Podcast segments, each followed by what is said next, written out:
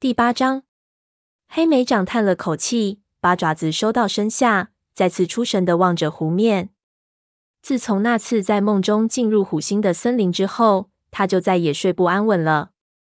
所有武士都挤在重建后的巢穴内，他不停地翻来覆去，会影响到松鼠飞和其他武士，所以他常常在夜里溜到湖边，望着湖面出神，好让族猫们能好好休息。夜池的惊扰吓了他一跳。不管巫医如何否认，黑莓长都相信他在跟踪自己。这是否表示他知道自己在梦里去了哪里？他是不是也和他妹妹一样，无法理解虽然自己去见了虎星，但依然忠于族群？他试着说服自己，去见虎星并不会伤害任何猫，但他心里也开始怀疑自己是否应该继续去那座阴暗的森林。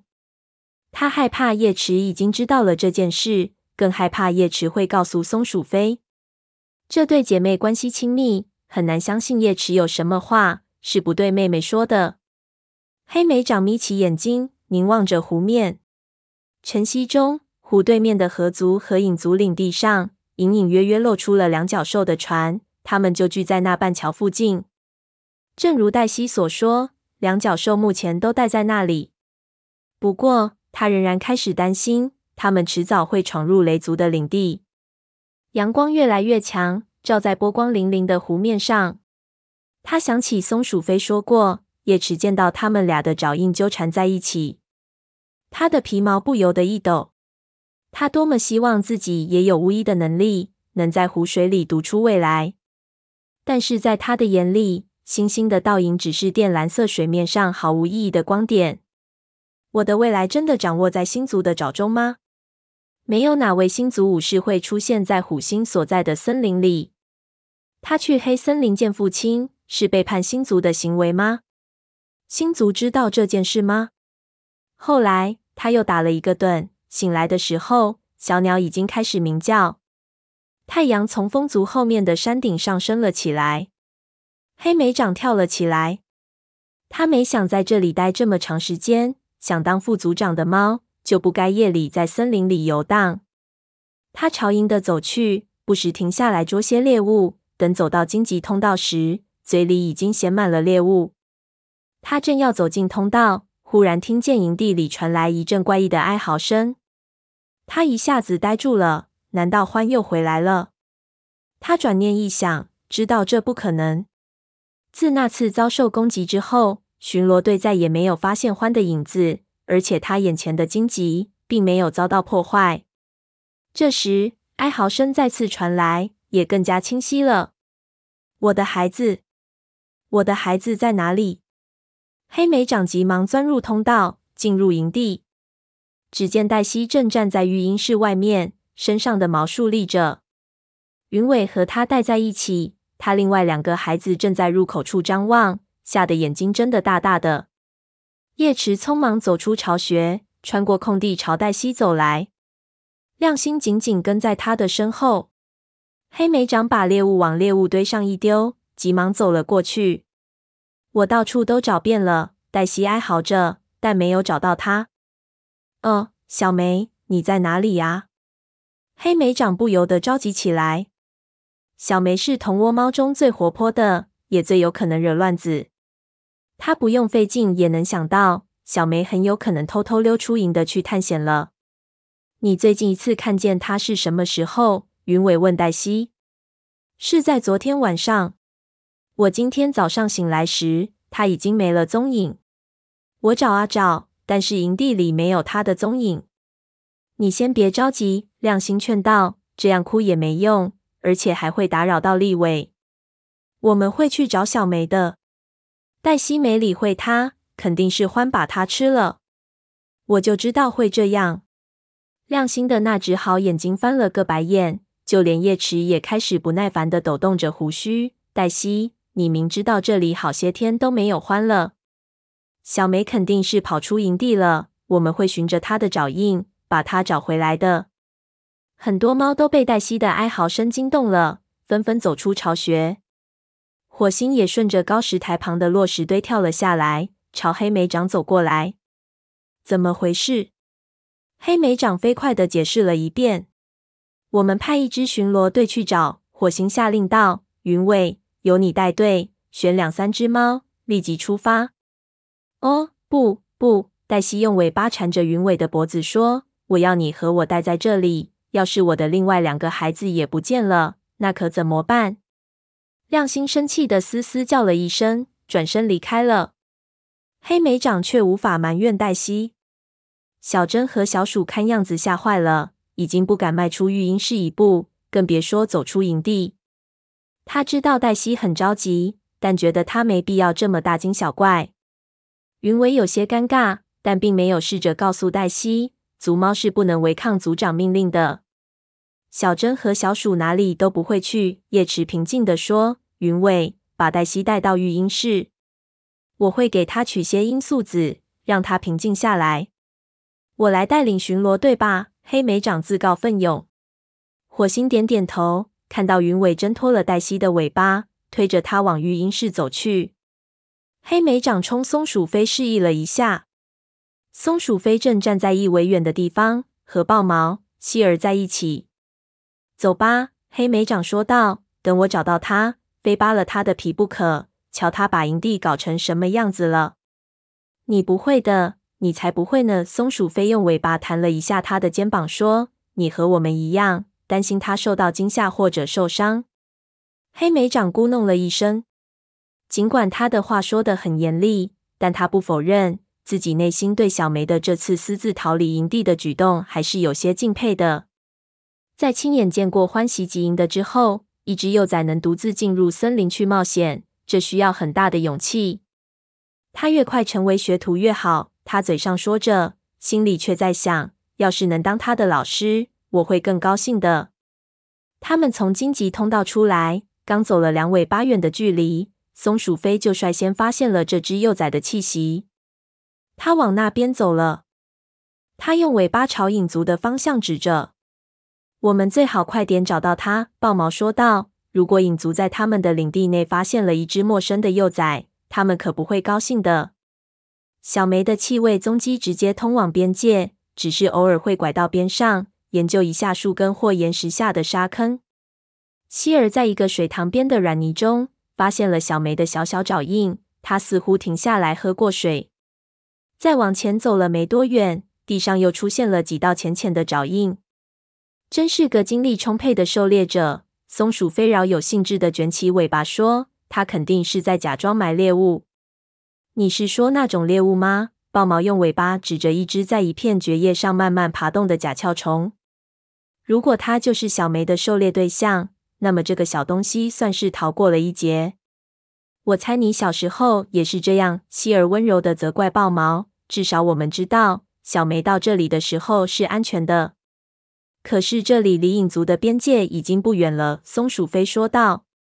就在这时，黑莓长听见头顶传来一个声音，他用尾巴示意大家安静，但除了风沙沙作响和鸟儿鸣唱。他什么也没听见。又过了一会儿，那种声音再次响起，像是被猫抓住的猎物发出的尖利叫声。松鼠飞转头看着黑莓长，圆睁的眼睛里充满了警惕。可能是小梅。黑莓长嗅了嗅空气，小梅的气息很浓烈，但还夹杂着另外一种气息，是一种熟悉却不愿闻到的气息。是影族猫！黑莓长大喊道：“快！”黑莓长穿过树林，飞快地朝叫声传来的地方跑去，其他猫紧紧跟了上去。那只鼠脑子的幼崽肯定越过了边界，结果被影族巡逻队发现了。如果他们胆敢动它一爪子，黑莓掌暗暗想着，后颈和肩膀上的毛都立了起来。他飞快地绕过一片荆棘丛，来到影族边界枯树附近的那片开阔的小梅。回应他的是痛苦的、虚弱的哀嚎声。黑莓长看见了小梅，它正在蕨丛下的的上来回扭动着，周围没有其他猫。一开始，黑莓长以为小梅的伤势太重，起不来了，接着却看见它的尾巴上勒着一根亮闪闪的细丝。小梅被用来捉狐狸的圆圈给夹住了。松鼠飞发出一声长长的嘶叫，眼睛盯着边界对面的一个地方，后颈上的毛竖了起来。顺着他的目光，黑莓长看见榛子树丛下蜷伏着三只猫，是影族副族长黄毛和象毛山星。看样子，他们在那里一直看着小梅痛苦的挣扎，已经有好长一段时间了。吃鸭食的东西，松鼠菲厉声喝道：“你们为什么不帮帮他？”黄毛站起身，慢慢的舔了鸡下肩膀。每只猫都知道，雷族眼里根本没有边界。他说道：“但是影族坚守武士守则。再说了，那是一只宠物猫，我们影族可不想和宠物猫扯上任何关系。”松鼠飞又嘶吼起来。黑莓长看得出松鼠飞已经被气得说不出话来。算了，他轻声劝道：“我们先救小梅要紧。”但是松鼠飞活动着爪子，似乎只想着把它们插进影族猫的皮毛里。最后，他还是转过身，跟在黑莓长身后走过空地，来到小梅身边。豹毛和希尔已经俯下身体，安慰着这个小家伙。希儿在他的耳朵周围舔着，安抚着。豹毛则嗅着死死勒住小梅的那个亮闪闪的圆圈。小梅周围的地面布满了拼命抓挠的小爪痕，看样子它曾努力试着挣脱出来。它的哀嚎已经变弱，听上去就像被吓坏的喵喵声。对不起，小梅呜咽着说：“我只是想抓些猎物。”然后你把你的妈妈和整个族群都吓坏了。黑莓长严厉的说道：“别动弹。”我们很快就把你弄出来。可是他仔细研究了小梅的尾巴，却觉得没那么容易。小梅的屁股上沾着血迹，尾巴也在挣扎的过程中弄破了。亮闪闪的细丝把小梅的尾巴紧紧勒住，另一头缠在了埋在的里的棍子上。黑莓长试着去拉，但那细丝纹丝不动，小梅却疼得尖叫起来。你弄疼它了。松鼠飞倒抽一口冷气说。让我试试，看看能不能咬断。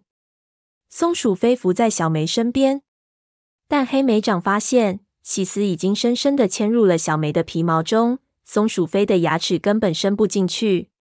小梅再次发出哀嚎声：“你咬痛我了，对不起。”松鼠飞退后一步，大口喘着气，鼻子上沾满了血。黑莓长低头盯着被勒住的幼崽，难道真的要把它的尾巴咬掉？才能救出它吗？他正要把自己的想法说出来，却见希尔冲缠着细丝的棍子抖了抖耳朵。如果我们把那个棍子拔出来，那个细丝没准就会松了。他提议道。黑莓长不解地扫了一眼松鼠飞，棍子绷紧了那个东西。希尔解释道：“但是如果棍子不埋在的里，就绷不了那么紧。”希儿，你好聪明！松鼠飞扑到棍子前。开始拼命的刨土，希儿也加入进来，在他的对面刨土，试着将棍子往外拔。棍子每动一次，小梅就痛苦的尖叫一声。豹毛蜷伏在小梅的身边，舔着她的耳朵安抚着，同时用身体挡住她的脸，以免她看见自己尾巴的惨状。松鼠飞刨得越来越深，黑莓长发现细丝开始松动了。你感觉怎么样了？黑莓长问小梅：“好多了。”小梅说道：“没那么紧了。”别动，黑莓长告诉他：“快出来了，往后站。”松鼠飞气喘吁吁的说道：“就快要拔出来了。”他用牙咬住棍子，拼命往外拽，棍子一下子飞出了地面。松鼠飞后仰着摔在了地上。小梅感觉自己身子不由得往前一窜，受伤的尾巴还拖着棍子。别动，豹毛说道：“让我们先把这个东西取下来。”现在棍子已经被拔出了地面，细丝也松了很多。黑莓长小心翼翼的把一只爪子伸到下面，用牙齿把细丝拉松了一些，试着把尾巴拽出来。他命令小梅。小家伙终于把尾巴从亮闪闪的圆圈里拽了出来。黑莓长不由得从耳朵到尾巴尖都放松了。小梅摇摇晃晃，着想站起来，却不料扑通一声侧身跌倒了，眼睛也闭上了。你先休息一会儿，希儿说道。我们把你的尾巴清理一下。他蜷伏在小梅身边，开始舔她受伤的尾巴。松鼠飞也用舌头快速的舔着。看着小梅皮肉裂开的地方，鲜血直往出淌，黑莓长不由得皱了一下眉头。他搜集了一把叶子，摁到血流得最厉害的地方。尽管这些叶子没有蛛丝管用，但现在没时间去找别的草药。只要回到营地，叶池就会来照看你。黑莓长承诺着。小梅没有吭声，眼睛依然闭着。黑莓长不知道这只幼崽到底有没有听见自己的话。影族巡逻队躲在榛子树下观望了整个过程。豹毛朝他们走了几步。看够了吗？他怒吼道：“至少你们从雷族这里学会了怎么处理捉狐狸的圆圈了吧？”影族知道怎么对付捉狐狸的圆圈。谢谢。黄毛尾巴一甩，回答道：“我们在领地上见过几个这样的东西，不过我们有脑子，不会去碰。比幼崽有脑子。”豹毛说着，又往前一步，正好站在边界线上。你们肯定为此深感自豪。你们真是勇猛的武士。我看得出来。一声咆哮从相毛的喉咙里冲出来，他随即一跃而起。你要赶过边界线一步，我就让你见识见识我们有多么勇猛！你这个叛徒！豹毛后颈上的毛顿时立了起来，激动的说道：“我是几只去过太阳城没知的的猫之一，曾帮助族群找到新家。我这样告诉你，我所做的一切，可不是为了让四个族群如何敌对的。”没想到你们连一只受伤的幼崽都不救，可它并不是一只族群猫。山星冷笑着走过来，站到象毛的身边。你已经在山里待得太久了，没准已经忘了武士守则。搞不好你以前也根本就不知道什么是武士守则。混血猫，豹毛弹出了利爪。黑莓长知道对方的挑衅势必引发一场战争，但这不是他目前想看到的。尤其是他们还要赶紧把小梅送回营地。他走到豹毛跟前，戳了戳他。我们现在不能打斗。他贴着豹毛的耳朵轻声说道：“他们不配，别理他们。”豹毛琥珀色的眼睛里喷着怒火，紧盯着黑莓长。听了黑莓长的话，他深吸一口气，肩膀上的毛开始渐渐平顺下来。你说的对，他说道：“他们只配吃鸭食。”两只猫转过身，朝小梅走去。影族武士则轻蔑地喊叫着，但黑莓长和豹毛都没有回头。他们来到小梅身边。黑莓长原以为小梅已经昏迷了，但等他弯下身子嗅她的时候，小梅猛地睁开了眼睛。“谢谢你。”他轻声说道，“真的很抱歉。”“没事的。”松鼠飞说道。“火星还会让我当学徒吗？”黑莓长安慰地舔了舔他的肩膀。“我告诉你一个秘密。”他说道，“火星还是个学徒的时候，也惹出了数不清的麻烦，是这样的吗？”松鼠飞。松鼠飞严肃地点点头：“这不是秘密，整个族群的猫都知道。”小梅眨着眼睛：“火星？真的吗？”“真的。”黑莓长安慰他：“你做的的确不对，但你也很勇敢。”火星会理解的。小梅这才放下心来，她叹了一口气，再次闭上了眼睛。走吧，黑莓长说着，抬头看着同伴：“我们把她抬回营地。”黑莓长和豹毛抬着小梅柔软的身体走进了荆棘通道。小梅的尾巴还在流血，胸脯微弱的起伏着。黑莓长知道他还活着，要想不让星族带走他。就需要叶池赶紧看看。松鼠飞跟着两只公猫走进营地，立刻朝姐姐的巢穴跑去。我去告诉黛西。走在队伍最后的希尔说完，便朝育婴室跑去。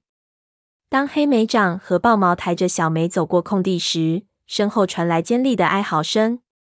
黑莓长回头看见黛西正从育婴室的入口冲出来，云尾跟在他的身后，不停地说着：“黛西。”等等，乳白色的母猫在黑莓长身前猛地停了下来，眼睛睁得大大的，一脸惊恐的说道：“小梅，哦，它死了，它死了！”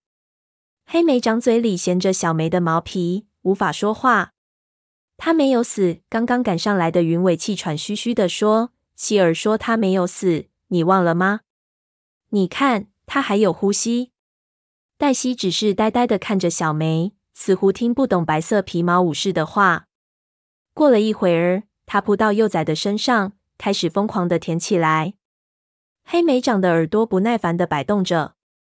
这只鼠脑子宠物猫难道没发现自己很碍事吗？难道他不明白，现在最重要的是让他的幼崽尽快去看巫医？你赶紧让开吧！云尾把尾巴轻轻的搭在黛西的肩膀上，让他们带小梅去见叶池。来吧，告诉小鼠和小珍，小梅没事，他俩也急坏了。黛西疑惑的看了云尾一眼，然后任由他拉着朝育婴室走去。黑莓长和豹毛走到半路上，叶池已经从巢穴里了冲出来。可怜的小东西，他大叫着，飞快地嗅了嗅小梅受伤的尾巴，把它直接抬进去。亮星正在给它铺窝。黑莓长和豹毛抬着小梅走过荆棘屏风，把它放在叶池巢穴入口处用苔藓和蕨草铺的窝里。小梅侧身躺着，一动不动。亮星用一只爪子轻轻地抚摸着它，松鼠飞则焦急地看着。我最好还是赶紧告诉火星一下。过了一会儿，松鼠飞嘀咕了一声，便飞快地离开了。叶池冲进巢穴，很快就拿着蛛丝走了出来。必须先给他止血，然后再敷些金盏花，以免感染。说完，他把蛛丝敷在小梅尾巴的伤口上。在穿过森林、走回营地的漫长旅途中，黑莓长敷上去的叶子早已经掉了。他会好过来的，对吧？黑莓长悄声问道。叶池抬头看着他，琥珀色的眼睛里蒙着一层阴影。我也希望这样，但是我不敢保证。他实话实说。我会尽力的，剩下的就要看星族的了。黑莓长离开了叶池的巢穴，发现橙猫和次长正要去巡逻。他朝他们跑了过去，希望能暂时把对小梅的担忧抛在脑后。他们沿着与风族交界的小溪巡逻，一路上他却怎么都忘不了小梅躺着一动不动的虚弱的身影。如果小梅死了，黛西或许会带着其他幼崽直接回马场。他之前已经这么威胁过大家了。这么一来，在立伟的幼崽长大之前，雷族就不会有学徒了。那差不多还要六个月的时间。黑莓长猛地抽动了一下尾巴，对自己的想法很是生气。他关心这个聪明不驯服的小家伙，纯粹是出于担心，而不仅仅是因为他需要学徒。但是无论他怎么努力，都无法抑制自己想当副组长的愿望，而且也总在想怎样才能当上。回到营地时，太阳刚刚越过了最高处。他想立即去看小梅，却发现豹毛、希儿、火星、松鼠飞一起走过空地。于是他停了下来。豹毛挥动尾巴，冲他打着招呼，然后抛下其他猫跑了过来。“你好。”豹毛说道，“我们正在等你。”怎么了？看到朋友眼中的遗憾，黑莓长不由得身体一僵。发生什么事了？豹毛用鼻子碰了碰黑莓长的肩膀，说：“希尔和我要走了。”现在吗？黑莓长失望的把爪子插进泥土里。有豹毛在身边，一切都那么舒服自在。尽管他知道总有一天豹毛和希尔会离开了，但没想到这一天会来得这么快。我知道你必须回到山里，他叹了口气，但我还是希望你能多待些日子。豹毛迟疑一下，不，不是回山里，他说道，是去河族。影族猫说的对，如果我们想留下，就必须遵守武士守则，也就是要忠于河族。黑莓长盯着他说道：“所以你就要离开了吗？就为了那些肮脏的吃鸭食的东西说的话？”不是的，希尔走到豹毛身边，松鼠飞跟了过去。我保证你还会见到我们的。我们想永远留在湖区。等到了河族，我要接受训练，成为一位武士。黑莓长惊讶的看着他。他们打算永远待在这里，也就是说，他们来这里不仅仅是想看看族群是否找到了新家。豹毛和希尔究竟为什么要离开大山？他们为什么不想回去？但是他没有问。如果豹毛想让他知道就会告诉他的。一想到朋友不能信任自己，不能向自己敞开心扉，黑莓长的心里就如同利爪抓挠一般痛苦。你们能留下来真是太好了，他装出开心的样子说。至少在森林大会的时候，我们还能见面。